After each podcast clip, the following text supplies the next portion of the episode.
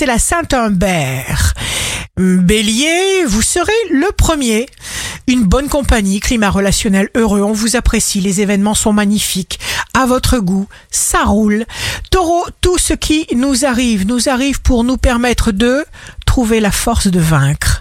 Gémeaux, il y a nécessité pour vous de posséder les qualités primordiales que sont la patience et l'endurance. Cancer, vous aurez un effet surprenant sur ceux qui entrent en contact avec vous.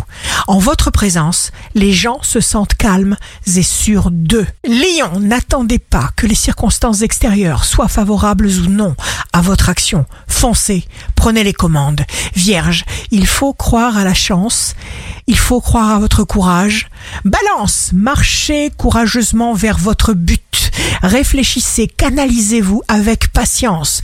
Vous allez, cher Balance, surprendre et inverser la vapeur en votre faveur. Scorpion, de formidables désirs de changement vous brassent, vous bousculent. Sagittaire, signe fort du jour, vos bonnes intentions avantagent votre situation financière et vous envisagez des placements ou des achats très intelligents.